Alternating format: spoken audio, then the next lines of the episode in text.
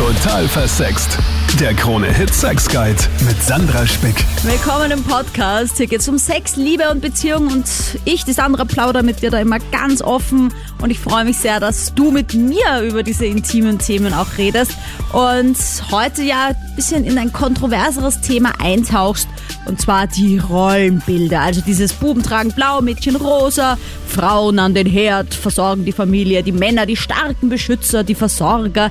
Sind diese Rollenbilder noch aktuell?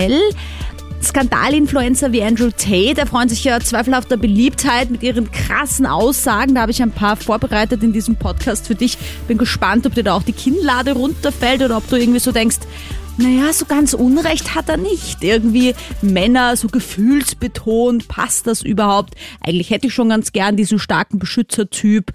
Oder sagst du nein? Also Männer dürfen natürlich auch Gefühle zeigen und haben und weinen, weil man das immer wieder hört. Das ist ja peinlich, weine nicht. Und Frauen, die jetzt mittlerweile alles schon selbst können, sich selber versorgen, auch die Spinnen aus dem Apartment entfernen. Ist das einfach zeitgemäß die moderne Entwicklung? Wie ist das vor allem auch mit dem Kochen? Jetzt ganz ehrlich, meine Oma, die hat irgendwie alles gekocht. Die hat besser gekocht als in jedem Restaurant. Und ich habe das irgendwie total verpasst zu lernen. Ganz zu schweige denn von Hosen umnähen. Und trotzdem habe ich manchmal irgendwie noch so das Gefühl, ich würde es gerne können, weil ich wäre dafür zuständig. Aber bin ich wirklich dafür zuständig? Oder ist es nur noch so ein veraltetes Gedankengut, dass ich mir denke, ich muss das machen zu Hause, bin ich fürs Kochen zuständig und für den Haushalt und nicht mein Mann. Naja, wie angekündigt, jogge ich jetzt mal meine erste, die Sarah, mit einer Aussage von Andrew Tate, der sich ja wirklich sehr heftig für alte Rollenbilder einsetzt.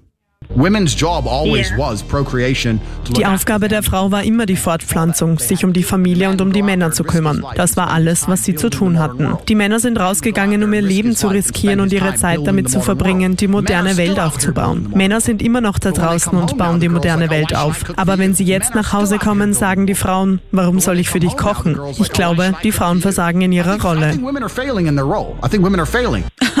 Okay, also nochmal an alle, die erst eingestiegen sind. Das war Andrew Tate, das ist so ein Skandaltyp, der halt irgendwie der Meinung ist, Frauen können halt an den Herd, wie er da auch sagt, und Männer sollen halt sich um das Business kümmern und um ja, und mhm. also so ein bisschen, Frauen sind so ein bisschen Gebärmaschinen, klingt das bei ihm, also ganz, ganz krass.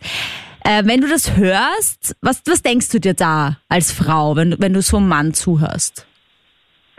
Ja, also teilweise ist es vielleicht dann auch noch schockierend, wenn ein Mann im im jetzigen Jahrhundert immer noch so, so denkt und so spricht. Also ich glaube, dass diese Rollenbilder und dieses typische Klischee-Denken, dass das jetzt bei uns wirklich schon überholt ist. Also es gibt schon sehr, sehr viele emanzipierte Frauen, die das auch bewe beweisen, dass sie starke Frauen sind und dass man das, sage ich jetzt mal hart, auch ohne Mann schafft und vor allem das Thema Gebärmaschinen ja, finde ich jetzt ehrlich gesagt schon sehr hart, wenn er das mhm. so anspricht. Mhm. Ich finde, es gibt da auch jetzt schon mittlerweile sehr viele emanzipierte Männer, die dann auch halt sagen, ja, voll okay und Frauen auf Augenhöhe und mhm. sich davon aber nicht so einschüchtern lassen. Aber manchmal habe ich so ein bisschen das Gefühl, wenn man zu selbstständig ist als Frau, dann taugt das den Männern trotzdem nicht so. Auch wenn sie sagen, ja. nein, das ist cool, das ist super, dass du so selbstständig bist. Aber manchmal, glaube ich, hätten mhm. sie gerne so, komm, ich beschütze dich. Ja, ich glaube, das ist äh, sehr subjektiv. Ich glaube, das kommt ganz drauf an, was man selbst äh, für einen Charakter hat. Und ich meine, ich persönlich kann nur von meiner Beziehung sprechen und ich finde das dann schon attraktiv, wenn mein Freund bisschen, sag ich jetzt mal so, den Beschützer äh, raushängen lässt oder seine Männlichkeit zeigt. Ähm, aber ich finde nicht, dass das heißt, dass ich deshalb keine emanzipierte Frau bin. Ich kann trotzdem selbst, weiß nicht, eine Glühbirne wechseln oder die Spinne aus der Wohnung entfernen. Aber ist ja auch dann ganz fein, wenn man jemanden hat, der das für einen übernimmt. Ich kann das nur mit dem Staubsauger, die Spinne übrigens.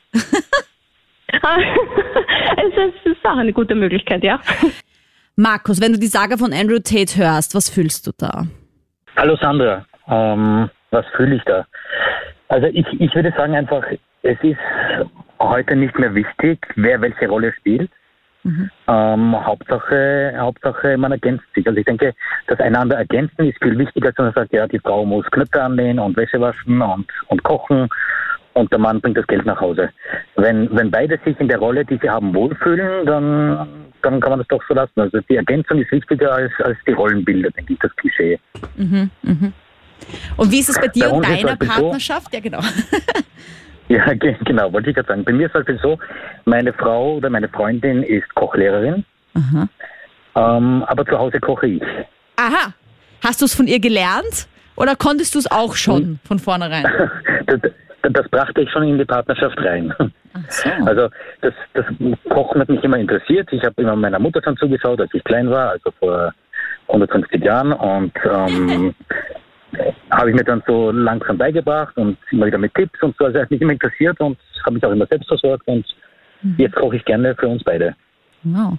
Aber glaubst du, das spielt schon eine Rolle, dass du als Kind schon gesagt hast, okay, mich interessiert das Kochen, ich schaue der Mama gerne zu. Wenn du als Kind jetzt jemand gewesen wärst, der immer bekocht worden wäre, wo die Mama immer brav auch die Socken vom Boden aufgehoben wäre, dass es halt jetzt anders wäre? Hat sie ja gemacht. Also es war ja so. Es, war ja nicht so, dass ich zu Hause dann aktiv. Ich meine, ich glaube, das ist bei allen Kindern so eigentlich, dass sie, oder war zumindest damals zu meiner Zeit so. Ich bin, ich bin Mitte der 60er geboren, also das war, als ich Kind war, war Anfang 70er oder Mitte 70er. Mhm. Das war eigentlich ganz normal, dass man, dass man als Kind auch der Mama ein bisschen zugeschaut hat oder auch ein bisschen geholfen hat beim Kochen oder beim Kekse ausstechen oder solche Sachen. Das war einfach lustig und normal und spannend. Und mhm. ich glaube aber nicht, dass es daran liegt, in welche Richtung man sich dann weiterentwickelt. Ich glaube, dass es schon eigenes Interesse ist und äh, auch Umgebung, Umfeld irgendwie. Hast du vielleicht einen Tipp für alle Frauen, die da eher vielleicht damit kämpfen, mit einem Partner, Partnerin, die halt das eher nicht so motiviert macht, aber man sich wünschen würde, dass da ein bisschen mehr unter die Arme gegriffen wird oder mehr ein Miteinander ist, wie man das hinkriegt oder hinkriegen könnte? Naja, ich glaube, ein Hausmittel gibt es nicht. Ähm, ich denke, das Wichtigste in einer Partnerschaft ist halt immer das Aufeinander zugehen und das einander unterstützen. Ähm, mit Zwang geht das sicher nichts. Ob, optimal ist es natürlich, wenn beide schon äh, diese Sachen in die Partnerschaft mitbringen, dass, dass man sagt, ja, ist kein Problem, dass meine Frau den Kasten aufstellt, den neuen, und er kocht inzwischen für sie oder umgekehrt. Äh, Hauptsache es funktioniert. Also ähm, bei mir kann man sagen, ich habe um das alte Sprichwort da zu bedienen. Ich habe meinen, meinen Deckel gefunden, der Topf hat seinen Deckel gefunden und bei uns passt das. Und dann ist es natürlich optimal in der Partnerschaft, wenn es schon, wenn es schon so die, die Zahnräder ineinander übergreift. Wenn, wenn das nicht so tut, dann müssen sich halt beide bemühen. Wie passend, dass die Kochlehrerin ihren Deckel gefunden hat. Ich habe eine Frage an meine Expertin. Heute ist das Sexualpädagogin Magister Johanna Ginter. Hallo. Hallo. Also wir haben äh, das auch schon ganz kurz angesprochen, so ein bisschen in die Richtung der einfühlsame, gefühlsbetonte Mann ist moderner mittlerweile, aber auch die Frau, die auch die Spinne selbst aus der Wohnung entfernen kann und die Glühbirne reinschrauben und vielleicht mehr verdient als der Mann und deswegen auch irgendwie den Mann vielleicht gar nicht mehr so braucht. Ist das auf der einen mhm. Seite für den Mann sexy, wenn die Frau ihn so gar nicht mehr braucht oder wünscht er sich vielleicht sogar so ein bisschen dass die Frau manchmal sagt, Schatz, ich brauche dich, hilf mir bitte? Ja, also ich denke, so wie es der Anrufer davor auch gesagt hat, dass es einfach sehr viel mit ähm, Kompatibilität zu tun hat, also Ergänzung. Äh, was möchte die eine Person, was möchte die andere Person und passt das auch zusammen? Ähm, also ich denke schon, dass es einfach noch Paare gibt, die diese Rollenbilder gerne sehr traditionell leben möchten. Aber es gibt da natürlich ganz viel Variabilität und hat es, denke ich, auch immer schon in einem gewissen Ausmaß gegeben. Mittlerweile ist es einfach viel normalisierter und darf man das auch mehr zeigen. Also ich würde mal sagen, Männer, die eine sensible Seite haben, das ist auf jeden Fall was, was äh, Frauen, aber nicht nur Frauen, sondern auch andere Männer Menschen jeden Geschlechts einfach sehr schätzen. Mhm. Weil mehr, wer möchte nicht mit jemandem reden und sich wirklich gehört fühlen und das Gefühl haben, die Person geht tatsächlich auf das ein, was ich sage, versteht, wie ich mich fühle, ist einfach empathisch, hat echtes Verständnis. Also das ist schon ein Bonus, würde ich sagen. Es erinnert mich einfach so sehr an diesen Film Teuflisch mit Brandon Fraser wo mhm. äh, er auch mit dieser Frau zusammenkommen möchte und sich dann irgendwie erst wünscht, er ist voll der harte Macker, der irgendwie so ein Drogenboss ist und alle niederschießt und alle zusammenschlägt und dann hasst sie ihn, weil er halt so extrem brutal ist. Und dann den zweiten Wunsch wünscht er sich, der allergefühlvollste Mann der Welt zu sein und dann sind sie an einem Strand und er sieht den Sonnenaufgang und muss so weinen die ganze Zeit, weil er den Sonnenaufgang sieht, dass er gar nicht zum Reden kommt mit ihr. Das ist dann auch wieder verkehrt. Und ähm, ja, diese ganze Rollenklischee-Sache erinnert mich so, ich glaube, es braucht halt auch ein Mittelmaß wie bei so vielen Sachen. Ja, und ich denke, ähm, es geht vielleicht ein bisschen weniger auch um die Frage, was will ein Mann oder was will eine Frau, ähm, sondern eher so, hey, wie bin ich eigentlich? Und ähm, wie kann ich mich persönlich auch gut weiterentwickeln, dass ich ähm, ja in meiner Persönlichkeitsentwicklung einfach weiter schaue und mit wem passe ich dann zusammen, weil wenn jemand zum Beispiel sehr gefühlsbetont ist, dann wird die Person wahrscheinlich nicht mit jemandem glücklich werden, der wenig gefühlsbetont ist. Gibt aber auch Menschen, die einfach sehr straightforward im Denken sind, die mit Emotionen jetzt grundsätzlich nicht so viel anfangen können. Ähm, und die werden sich wahrscheinlich nicht jemanden wünschen, der ja äh, sehr gefühlsbetont ist. Aber woher kommt also, denn das auf einmal eigentlich? Waren Männer immer schon auch auf der gefühlsbetonteren Seite und mussten sie es einfach jahrhundertelang unterdrücken im Rittertum, als sie dann mit der Rüstung und dem Schwert herumgeritten sind? Oder ist es schon etwas, was die Neuzeit erst hervorgebracht hat? Na, ich würde schon sagen, dass das ganz lange Zeit nicht gefördert wurde. Also da kenne ich viele Männer, ähm, die erzählen bei ihnen zu Hause, sie haben einfach durch die Erziehung mitbekommen, ähm, Emotionen, das ist einfach, das passt nicht für einen Bub. Ähm, hör auf zu weinen, mach dich nicht lächerlich. Mhm. Also sie, sowas sehe ich auch heute immer noch wieder mal. Mhm. Ähm, da fällt mir so eine Szene ein, da bin ich mal im Bus gesessen, so, so ein Teenager-Mädchen mit ihrem kleinen Bruder daneben und der war so sechs, sieben Jahre alt und der hat halt irgendwie geweint. Und sie hat automatisch zu ihm gesagt, jetzt mach dich nicht lächerlich, hör auf damit. Also mhm. das gibt es, denke ich, heute schon auch noch und das ist schon eine Erziehungssache. Mädchen wird das in der Erziehung öfter zugestanden, dass sie Gefühle zeigen, weinen. Und bei Burschen ist das leider häufig immer noch so, mhm. dass sie sehr schnell lernen, eben auch lernen müssen. Halt dich zurück mit deinen Emotionen, das passt nicht für einen Bub. Wie wir Rollenbilder gar nicht erst entstehen lassen können, besprechen wir später. Gerlinde, wie war das bei dir mit den Rollenbildern? Bei, bei mir und in meiner Familie hat es dieses klassische Rollenbild, wie man es wie eben bespricht, gerade nicht gegeben. Mhm. Wir haben einfach, aber das war schon bei meiner Mutter und auch bei meiner Großmutter, glaube ich, so, es hat jeder alles irgendwie gemacht, gelernt. Man kann alles, als Bub, als Mädchen, man kann bügeln, man kann kochen. Also man kann durchs Leben gehen und braucht keinen anderen dazu. Das mhm. war ursprünglich so. Und ich habe es in meiner Familie eigentlich genauso gehalten. Also es hat mein Sohn das Kochen gelernt, meine Töchter. Aber ich habe auch bemerkt bei meinen Kindern, dass dieses Rollenbild verteilen, das ist oft so, das beginnt am Anfang von Beziehungen. Und ich sehe das auch heute noch, weil es ist ja so, wenn jetzt jemand jemand kennenlernt und dann will man den gefallen und der größte Macho, der was für niemand zu haben ist, hinter dem sind alle Mädchen her, so ganz kniefällig und machen alles nur damit sie ihn erobern können. Und kaum, wenn das mal funktioniert, kaum, dass die dann verheiratet sind, ein Kind haben oder sonst etwas, dann kommt das große böse Erwachen und dann geht's los mit, der hilft mir nicht, der tut nichts, der sitzt nur der, da, das ist der Pascha. Das habe ich mir aber als Frau oder Mädchen selber so anerzogen. Mhm. Ich habe mir meinen Mann selber so erzogen mhm. und das funktioniert halt nicht, kann auch nicht funktionieren. Geht ja nicht. Ja, ich habe auch irgendwie die Erfahrung im Freundeskreis. Da gibt es manche Freundinnen von mir, die haben irgendwie von Anfang an zu ihren Typen gesagt, du, wenn da noch einmal die Unterhose am Boden liegt, dann bin ich weg. Und ich muss schon sagen, dass ich bei meinem Mann sie schon fleißig aufhebe und mich dann aber darüber beschwere, dass sie dort liegt. Und ich kann schon verstehen, dass es das vielleicht, wie du sagst, das Problem ist, dass ich ihn wieder falsch hinerziehe. Auf der anderen Seite denke ich mir, warum will es denn nicht von selber machen? Weil wenn ich sie nicht aufheben würde, würden wir irgendwann ertrinken in schmutziger Unterwäsche.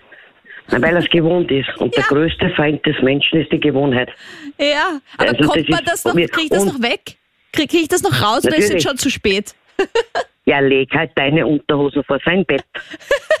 Jeden Tag. Spiegeln. Ja, weil irgendwann, also ich, ich kann das jetzt als Beispiel sagen, wenn bei uns Sockenunterhosen, was weiß ich, so liegt, der was vorbeigeht, nimmt das einfach mit. Mhm. Und wenn das jetzt aber mal wirklich passiert, weil wir sind alle berufstätig Mhm. und wir sind wirklich eigentlich wenig zu Hause, wenn es passiert, dass die mal wirklich einen Tag liegen bleibt, dass jeder eilig gehabt hat, dann liegt sie halt einen Tag, aber da wird doch nicht böse darüber diskutiert, weil es hat halt in diesem Moment keiner Zeit gehabt, das mitzunehmen oder nicht gedacht, egal aus welchen Gründen. Und der Nächste, was sieht, nimmt es mit. Was natürlich bei meinen Kindern, was lauter erwachsene Menschen sind Ja. dann schon des Öfteren passiert, dass das schon drei oder vier Tage irgendwas herumliegt und man sagt, nimm das mit, warum? Also die Frage ist ja sowas verdämlich. Aber darf ich dir jetzt vielleicht auch, ich, ich will jetzt da nicht unhöflich wirken oder so, aber Ja.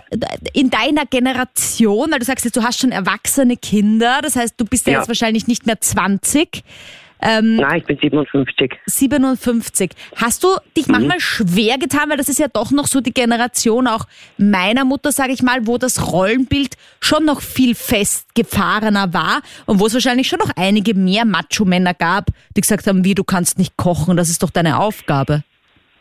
Ich finde aber die vorige Generation, also meine Mutter war auch Mutter und Hausfrau, die ist nie arbeiten gegangen. Sie war zu Hause mit fünf Kindern und natürlich hat mein Vater erwartet, wenn er nach Hause kommt, dass das Haus in Ordnung ist, dass gekocht ist. Äh, das, das war natürlich normal und das war auch eine Rollenverteilung. Aber ich finde eine, eine angenehme Rollenverteilung. Ist meine persönliche Meinung, weil wenn ich zu Hause bin, war ich auch schon. Ich war zwei oder drei Jahre zu Hause, habe nicht gearbeitet. Für mich war es sehr schön, diese Zeit. Ich habe im Haus ganz viel gemacht. Ich habe für jeden das gekocht, was er sich gewünscht hat. Für jeden. Weil ich, ich habe sowieso gekocht, ob ich da einmal oder, oder drei Sachen koche, war mir egal. Natürlich, wenn jetzt einer arbeitet den ganzen Tag oder gestresst ist und müde nach Hause kommt, hat er sich aber auch verdient, sage ich mal unter Anführungszeichen, dann ein bisschen verwöhnt zu werden. Und grobe Arbeiten hat trotzdem mein Vater gemacht. Also so Holzschneiden oder wie es damals war am Land, das hat alles mein Vater gemacht. Wir machen es halt gemeinsam, weil wir alle arbeiten gehen. Aber ich finde, das hat mit, das hat mit, mit Liebe, mit Respekt, mit Vertrauen und mit Wertschätzung zu tun. Und wenn ich meinen Partner wertschätze respekt und auch respektiere und auch liebe, dann machen wir das gemeinsam. Und vor allem, was das Wichtigste ist, es gibt keinen Terror, wenn etwas mal nicht passiert ist. Na gut, das kann ich mir auch mal auf die Stirn schreiben. So, ich habe noch eine Andrew Tate-Aussage für dich, halte dich fest, äh, die so klassische Rollenbilder unterstützt. Do not allow yourself to watch a movie or a video ever again where a woman beats up a man because it's not realistic and it's not true. Also da sagt er eben, erlaube dir nicht, äh, ein Video oder ein Computerspiel zu spielen oder zu schauen, wo eine Frau einen Mann äh, zusammenschlägt, weil das ist nicht realistisch.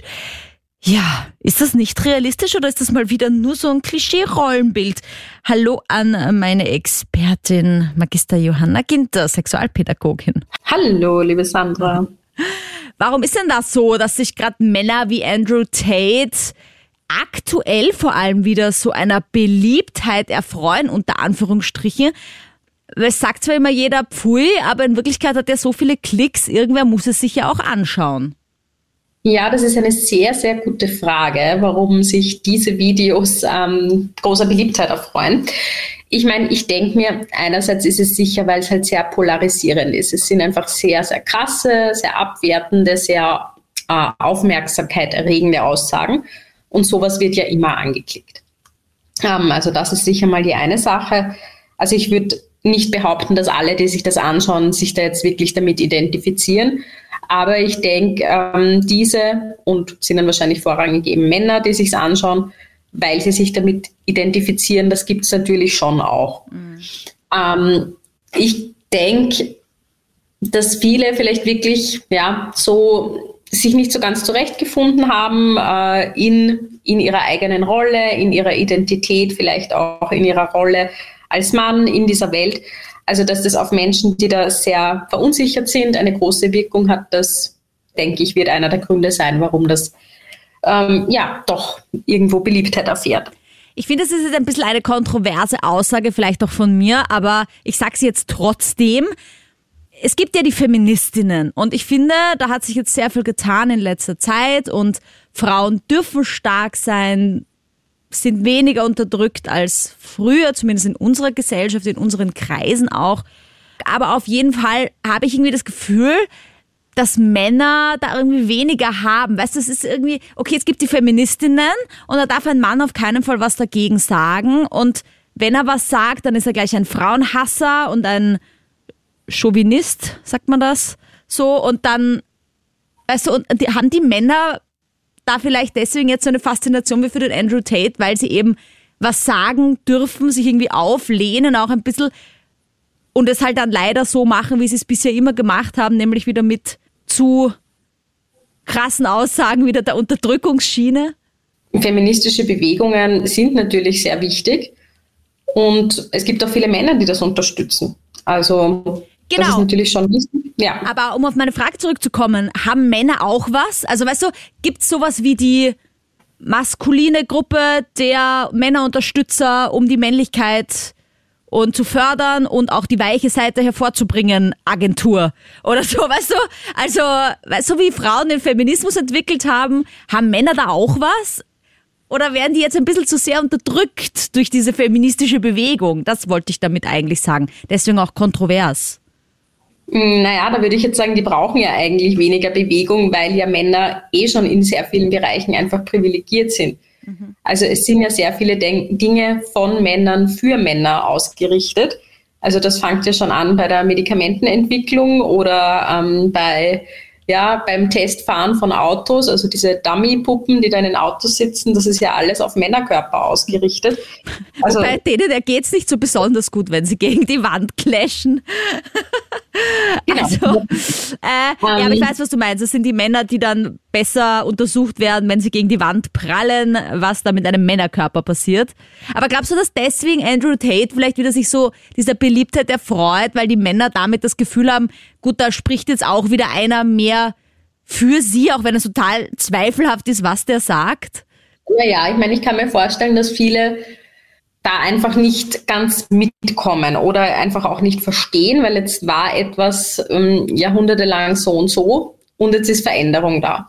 Ähm, wobei ich sagen würde, viele Männer sind ja, ohne dass sie sich jetzt so bezeichnen würden, feministisch, weil das einfach für sie ganz natürlich ist, dass halt alle gleichwertig sind, weil das ist ja der Sinn hinter Feminismus. Es geht ja nicht darum, dass Frauen mehr wert sind als Männer oder so, sondern es geht einfach um Gleichberechtigung, dass alle die gleichen Chancen haben, egal welches Geschlecht man hat.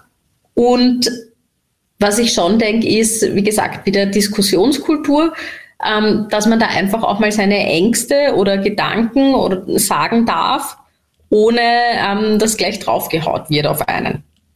Ali, wenn du so wen reden hörst wie Andrew Tate, kriegst du dann Gänsehaut?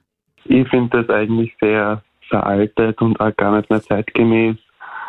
Dadurch, also ich, das ist so traditionelle Rollenbilder generell sind, die schränken ja eigentlich Personen ja ein in ihrer Entfaltung, sage ich einmal. Und mhm.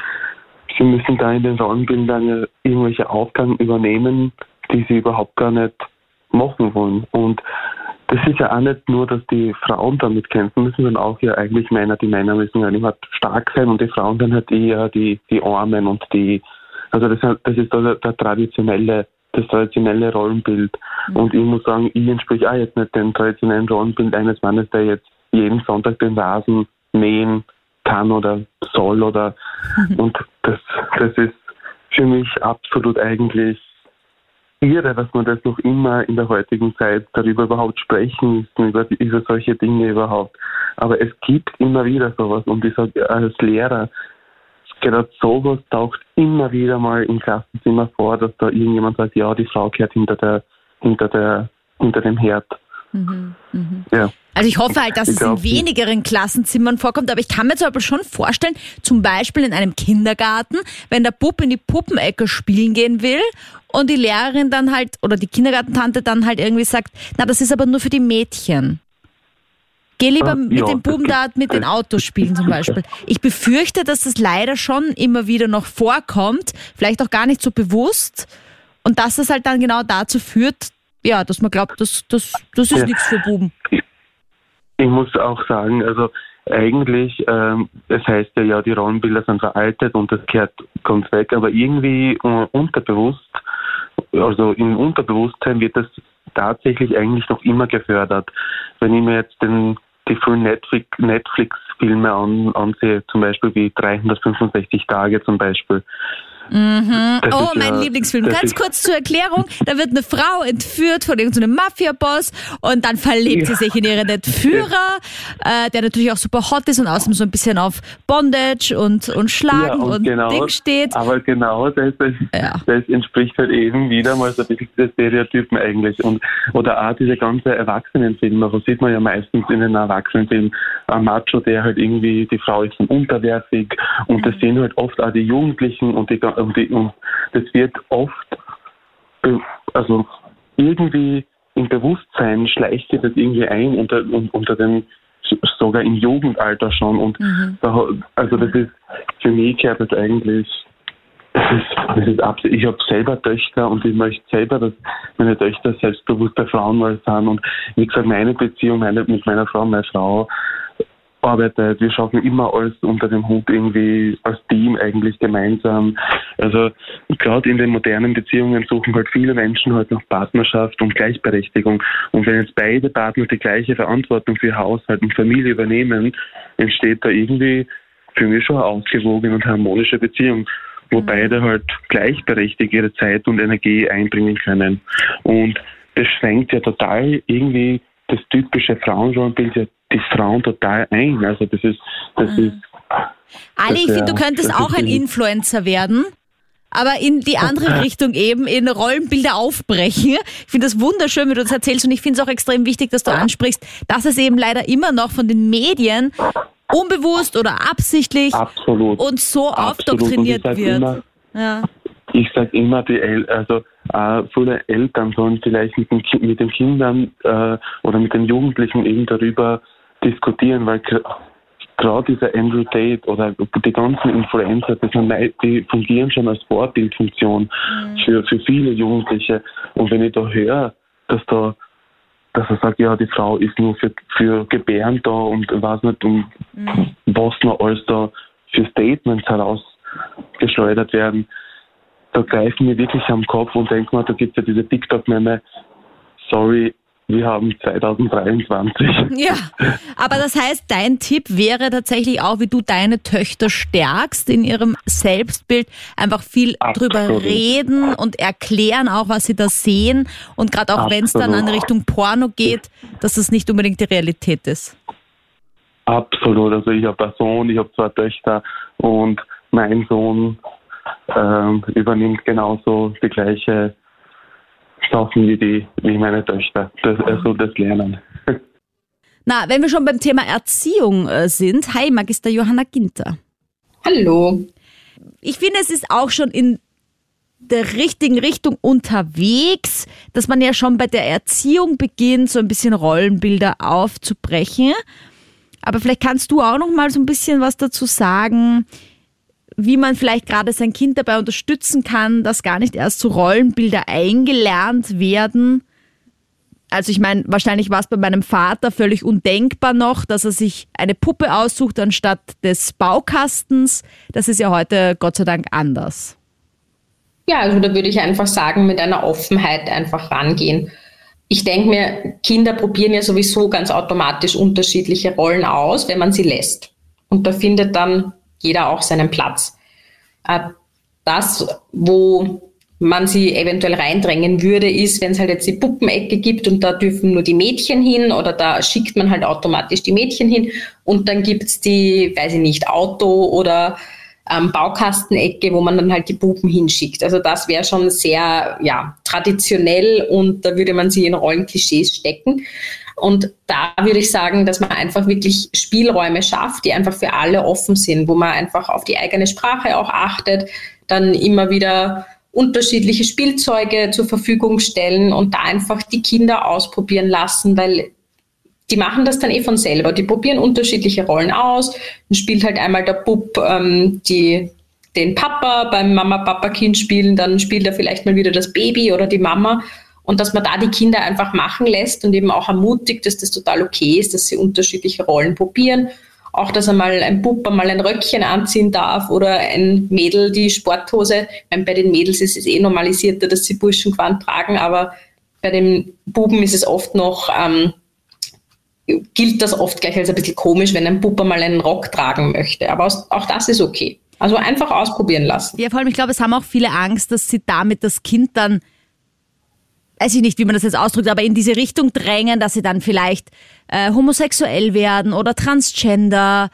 Ähm, dabei kann man das ja nicht damit beeinflussen. Also das Kind ist ja sowieso schon so. Und wenn es einen Rock tragen möchte, dann kann man sagen nein, aber das wird nichts an der Tatsache ändern, dass es vielleicht sich mehr als Mädchen sieht. Und es ändert, es wird das Kind nicht in die Reihen drängen in diese Richtung. Auf einmal will es ein Mädchen sein, weil ich hab's einen Rock tragen lassen, sondern es ist sowieso genau. einfach der Charakter da und die, die, die Lebenseinstellung genau. und der Wunsch. Da kann man nichts nichts falsch machen. Ja, das ist, das ist, so eine Angst, das ist ein Mythos, den man immer wieder hört, aber da kann man durchaus beruhigen. Nein, man kann sein Kind jetzt nicht in die ein oder andere Richtung drängen, je nachdem, was man dem Kind halt erlaubt, was es anzieht oder nicht.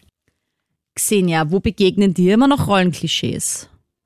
Ich wohne jetzt in Oberösterreich seit fast zwei Jahren und die Gesellschaft hier ist so, ja, sage ich mal, seltsam, weil wenn du als Frau sagst, du hast kochen oder kannst nicht wirklich kochen, dann schau, wirst du komisch angeschaut. Und mein Mann kocht gerne, mhm. zwar nicht immer, aber er kocht gerne. Dann heißt, ja, der Mann kocht, aber die Frau kann auch äh, Rasen mähen zum Beispiel. Mhm. Ist bei uns immer ein Thema. Mhm. Ja, also ich meine, ich kann ja zum Beispiel auch gar nicht so gut kochen und das nervt mich extrem, weil meine Oma zum Beispiel, ich meine, die hat halt auch da Sachen gezaubert. Ja, genau. Das war ja abnormal, ja. Und dass die alles gekonnt hat, besser als jeder Bäcker und jeder Meisterkoch. Und ich habe das irgendwie überhaupt verpasst zu lernen. Bei uns in der Familie hat immer entweder Oma gekocht oder mein Papa. Aha, aha, der Papa, war. na schau. Endlich einmal, weil ich jetzt eigentlich immer gesagt habe, ja, und hast du früher mit der Mama gekocht, hast du dann, kochst du dann später auch? Und denke mir, warum sagt Nein, man das eigentlich so? Mit der Mama gekocht. gekocht. Ja. Äh, wenn jetzt ein Mann zu Hause bleiben würde, ja, was ja immer wieder passiert, es gibt ja auch Papamonate oder überhaupt Karenz oder generell auch die Hausmänner. Würdest du das sexy finden oder eher unsexy? Ich würde das so schön finden, dass der Vater auch Zeit verbringt mit dem Kleinen. Also unser Kleines jetzt wird ein Jahr. Ah, ja. Ja, wie ist da so die Rollenverteilung und was hast du so vor bei der Erziehung vor allem auch? Äh, weil man, man fängt ja gleich einmal an, ne? wenn du sagst, das ist jetzt ein Sohn, man zieht immer mal schnell was Blaues an und nichts Rosanes. Na, das nicht. Also rosa, ja, kommt drauf an was. Äh, äh, rosa, so ein pinker Oberteil. Äh, bei vielen Männern schaut das schön aus, so elegant. Mhm, mhm. Aber so wie ich kenne, mein Mann sagt, das ist ja schwul. Na, da ist es ja wieder das Rollenklischee. Da können wir erst noch so offen tun, aber manchmal sitzen diese Vorurteile eben super tief. Die Konklusion mit Magister Johanna Ginter. Was sagst du zu zum Beispiel kein Rosa für Buben? Also ich denke mir, es gibt wahrscheinlich schon noch viele Eltern, die ihre Kinder einfach ganz automatisch Rollen traditionell erziehen. Vielleicht nicht mehr in so starkem Ausmaß wie früher, aber wahrscheinlich schon noch in einem gewissen Ausmaß. Und ja, ich denke mir, äh, Wandel in den Geschlechterrollen findet einfach sowieso laufend und immer wieder statt.